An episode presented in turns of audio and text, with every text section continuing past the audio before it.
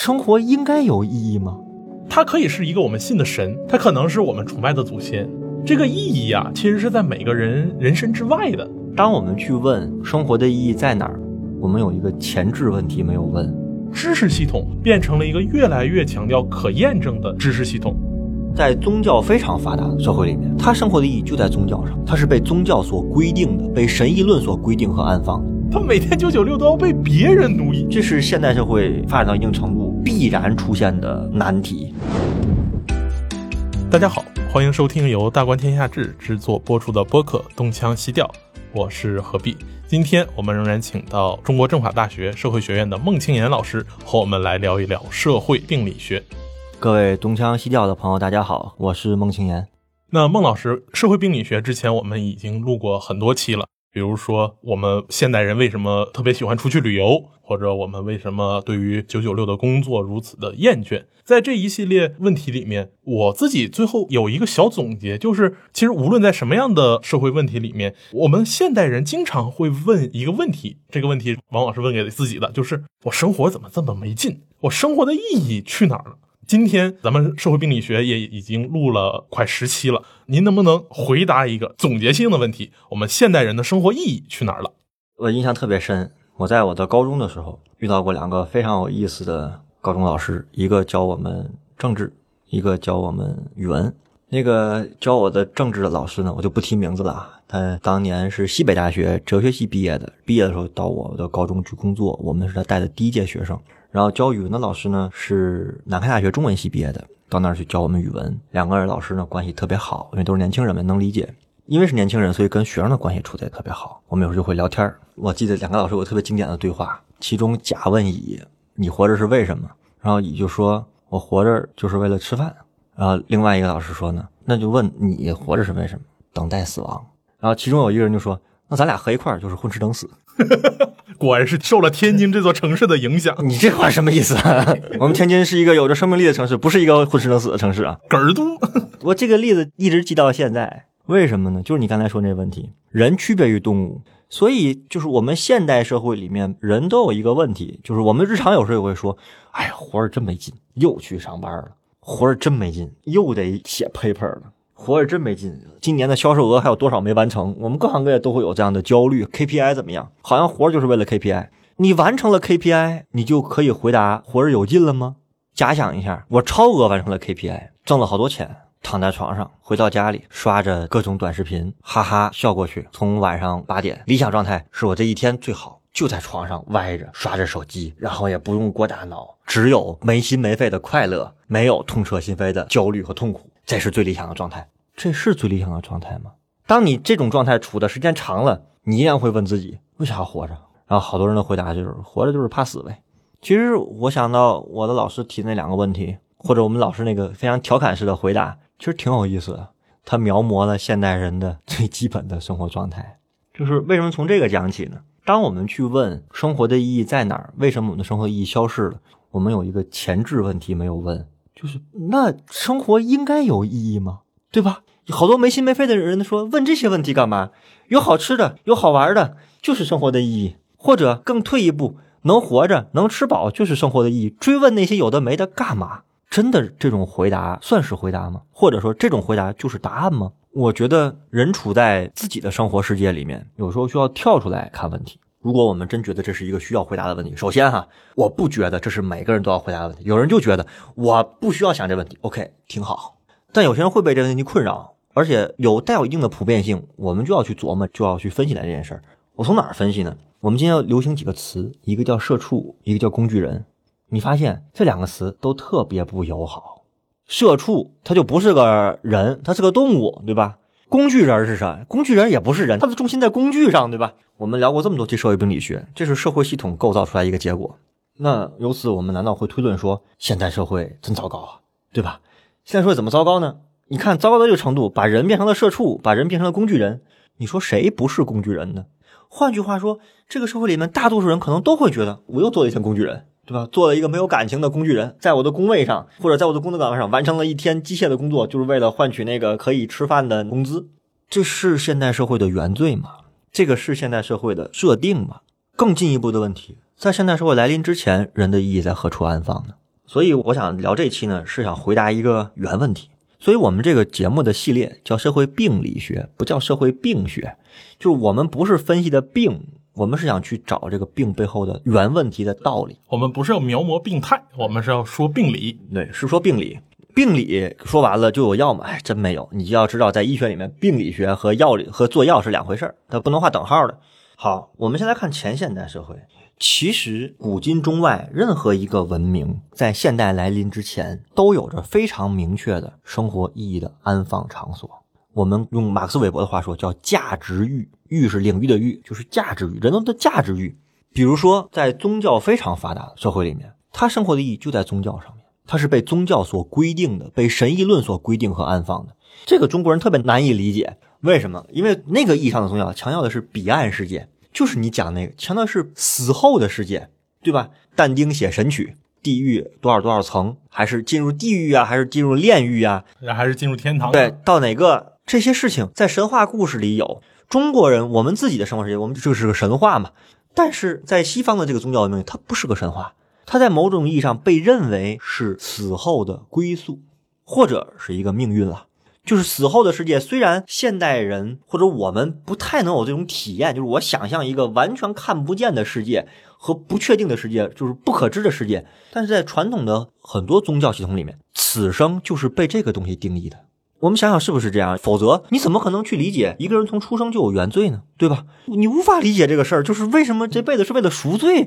我勤俭，我节制，我禁欲，我不断的努力工作，挣了好多钱，我还不好意思铺张浪费，不能奢侈，就是为了还这些原罪。包括我们今天说的慈善这个事业本身就是有宗教遗涵的，它不只是慈善事业本身，它也不是一个社会财富的均衡机制，它背后是有非常强的宗教神议论色彩的。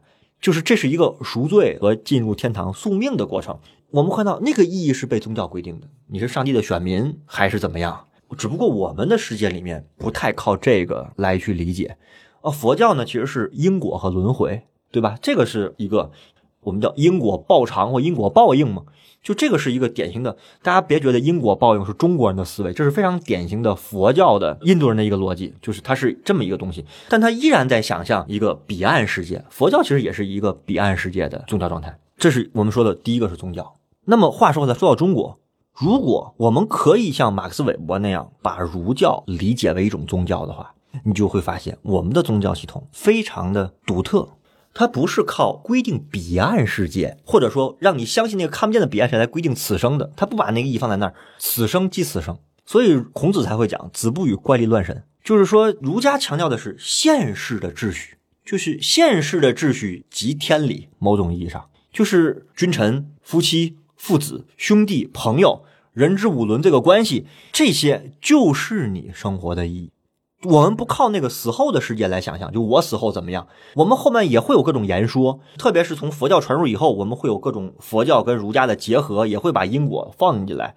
但是我们会注意到形态不一样，比如说为什么中国祠堂会很发达，就是因为祖先的荫庇嘛。就是我这辈子要好好的活着，行善事是为了什么？为了后代积德。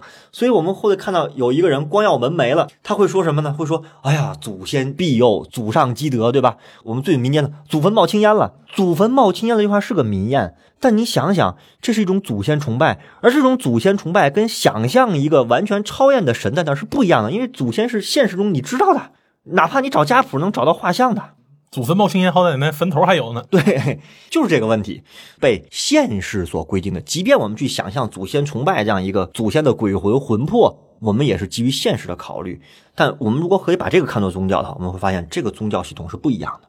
任何文明都不只有宗教这一个安放生活意义的方式，还有什么？比方说君主，这是一个政治系统，就是我要做英雄，就是人是城邦的动物。人是政治的动物，其实本质上是一种德性政治的体现。就是在那个时候，在古典的政治里面，good 是最重要的词，因为它意味着善良。什么意思？就是古典政治的核心是要培养具备勇敢和善良品性、德性的公民。就是我这辈子活着是为了做一个勇敢和愿意为城邦所牺牲的人和英雄，这也是一种安放意义的方式。这个是政治啊，包括中国古人讲为国捐躯，或者说为君主，就是士为知己者死。你发现其实本质上都是一种非宗教的一种安放意义的方式。然后呢，中国的儒家系统为什么说是更现实的？我们去想一下哈，修身齐家治国平天下，它是一个动态的系统，它的意义不唯一啊。你达就兼济天下，穷你就独善其身。你穷的话呢，你就想办法把自己过好，然后可以给子孙后代呢积点阴德，你的意义就在这儿了。所以中国人有人说不孝有三，无后为大，就是包括中国人对生育这个事儿这么在意，在传统社会里面尤其在意，本质上是因为我要靠这个来绵延，来赋予我的意义。就是我的意义在于我的后代可以有这个血脉的绵延。我们经常有时候会劝，哎呀，你不为自己想，你还不为孩子想想吗？其实是这样的，就是是这个逻辑在里面。所以生活意义是在这儿的。而传统的到了现代之后，出现了一个巨大的转折，无论是中国还是西方，都有巨大的转折。这个转折是什么呢？就是马克思韦伯讲的除魅，或者叫去魅。这是我们讲西方文明的时候，除魅就是去除了这些不可知论的、不可言说的这些。魅这个词儿是啥意思？不就是不可言说吗？一个人有魅力，我们生活中都会遇到那种一个人长得不怎么好看，但他就是有魅力。他可能长得丑，但他这个人就是散发着独特的人格魅力在那儿。魅就是不可言说的，不是被标准化的，就是不可被验证的。因此呢，西方在宗教改革之后进入一个祛魅的世界。什么是祛魅的世界？祛魅的世界说句特别简单的话，就是慢慢的也是此生即此生。什么叫此生即此生？它中间经历一些比较复杂的转换。我们讲的简单一点，就是我这辈子好好的从事职业生活，积累财富，挣取利润，包括我消费一些奢侈品，这些不意味着我这个人欲望的无限膨胀，也不意味着我这个人贪婪虚荣，不意味着这些。过去被认为是这些行为都是贪婪和虚荣，这意味着什么呢？这意味着我在践行上帝所赋予我的天职，就是 calling。我通过这种方式，不断的去在证明着上帝的荣耀，才能够成为上帝的选民。这个是马丁路德，特别是加尔文宗教改革之后非常典型的，我们叫世俗化的一个状态。这种状态之后，你发现他经历了中介之后，我以前在学校上社会学的课的时候，有学生会说啊，西方人今天工作还会有这么强的宗教信仰吗？我说你也想多了。没有了，也不很难说没有了。但你要是知道，它在历史的过程中，它会慢慢的消逝掉的，它会消逝掉的，不是完全没有了。这个简单的就是意义的消失嘛，你就从彼岸完全变成了一个此生，此生又是无数的世俗的领域。而这个东西呢，在西方社会是有一个替代品的，是什么呢？职业，你要在职业领域里面遵守职业伦理，取得职业成就，因为这个职业是 calling，是天职。其实现代社会西方的这个运动的方向特别符合现代社会本身的运动取向，就是现代社会本质上就是一个靠职业安放大部分生活的状态。这个职业在那儿可不只是一个我挣钱这么简单，还有什么？还有我要有职业成就，我要有职业伦理，我要有职业道德。他把对道德的规范和意义的规范安放在职业领域里面。因此，如果你没有这个，你只把职业作为吃饭的家伙。你一下子觉得意义感没了，而我们会更复杂是什么呢？是我们进入到现代以后，我们对于祖先崇拜这件事儿也慢慢的消失了。我们讲我们要平等的和子女做朋友，我们跟父母越来越平等，我们越来越独立，这些都是现代价值观，没问题。但是我们没有想过哈，其实以前传统社会的中国人，很大程度上就是为别人活着的。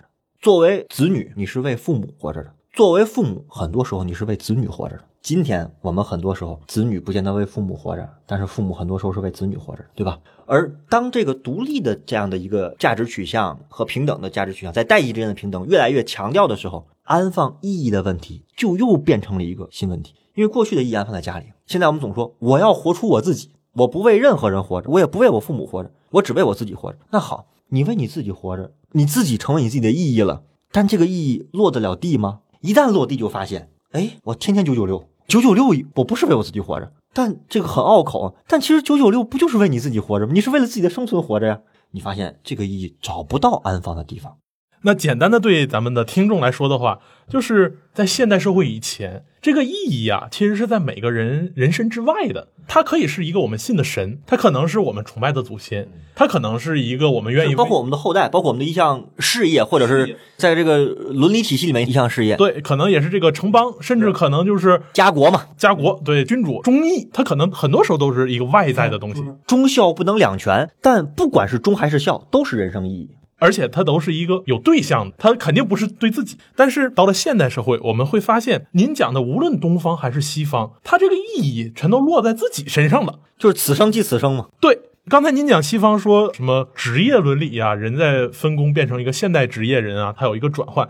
其实说白了就是我自己通过自己工作不断奋斗，我在这个职业体系里面获得了比较高的成就，我认为我这人生很圆满。那对于我们当下的中国人来说，哎，过去家庭传统的家庭解体了，大家庭不在了，然后我们从小的教育，甚至现在的教育都是说你要做你自己，be yourself。但是我们却又没有建立起说对于一个工作的不只是工作，我觉得用工作只是举例子，大家更好理解。就是我们现在意义不是消失了，而是我们找不到安放它的地方。对。假如我们把它放在自己，就像教育里面告诉我们要做自己的时候，我们自己是自己的神，自己是自己的意义所在。但是现实中这个神活得有点惨，他每天九九六都要被别人奴役。对，所以你就会有焦虑，也会有困惑。就是我看上去是在为自己活着，这个职业选择的城市也都是我选的，但是我怎么就觉得我不是为自己活着呢？你就会出现这种问题。对，其实这样一个转变过程也和现代文明另外一个很重要的系统有关，就是它的。知识系统变成了一个越来越强调可验证的理性化的知识系统。之所以这样，是因为说之前那些意义的安放点，其实往往追溯到最后，它是一个不能反思的，是个不能用理性来去验证。你没法验证它存在不存在。你不能说神在不在，你不能问上帝长啥样，你也不能问这祖坟的青烟是咋回事你也不能质疑说忠孝是不是错的，这是个不可质疑的东西。但是到了今天，我们发现，我们对于生活里面所一切的知识都在教我们说如何去反思，如何去质疑它到底是不是真的。这个时候质疑来质疑去，我们会发现，哎，好像只有我自己是最不能质疑的。这个呢，其实不同的文明就这种状态发展下去，它很容易进入虚无主义，或者叫取消主义，或者叫后现代，就是不同的文明进入这个历史进程会不一样。比如说，美国六七十年代非常有名的作家凯鲁亚克，就是他们说垮掉的一代。其实垮掉一代，我理解啊，不是说因为他们纸醉金迷啊，不是因为他们吸毒啊、什么酗酒啊，这只是表象。背后是什么？背后就是我既然找不到这个安放的意义了，我自己又没法把意义安放在我自己身上，所以我就不要这个意义了，我就去行乐，我就去找那些所有的感官上的刺激。这就是垮掉一代的本质。那本书名字叫《在路上》嘛，就是在路上是什么意思？没有终点的，就是在路上的每一个环节，我都不去考虑意义，就是我只要在这个路上，就是我的义务。由此变成了所谓的垮掉一代，就是这样出现的。这是带有非常强的后现代色彩，就是消解嘛。所以这是现代社会发展到一定程度必然出现的难题。你会发现，宗教的这个世俗化程度越低的状态，社会文明这种状态越少出现。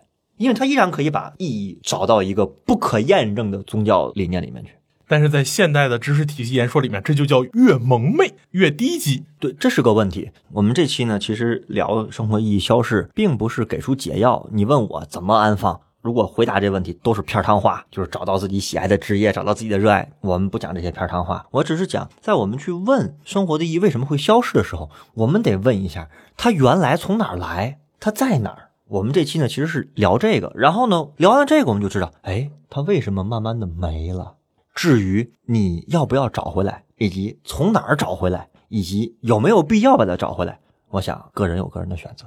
好，非常感谢孟老师今天这一期社会病理学提出了一个非常关键的问题：我们的意义从哪儿来？来去尝试给另一个重要的问题，我们的意义去哪儿了，做一个解答。但同时，孟老师还是那句老话，社会病理学我们只是分析病理，不一定能提供药。因为坦率的说，我再多说一句啊，就是在这个问题上提供药是毫不负责任的，而且我觉得没有谁可以提供一个完美的解药，因为在现代社会里面，社会领域分工这么复杂，领域这么繁杂。每个人都有可能在某一个领域里面找到自己的意义，也有可能这个意义不断的转换安放的地方，这些都是可能会出现的，所以没有标准答案。好，非常感谢孟老师今天和我们聊了一个如此重要的问题，也非常期待下一次您能再对我们的社会病理做一个新的剖析。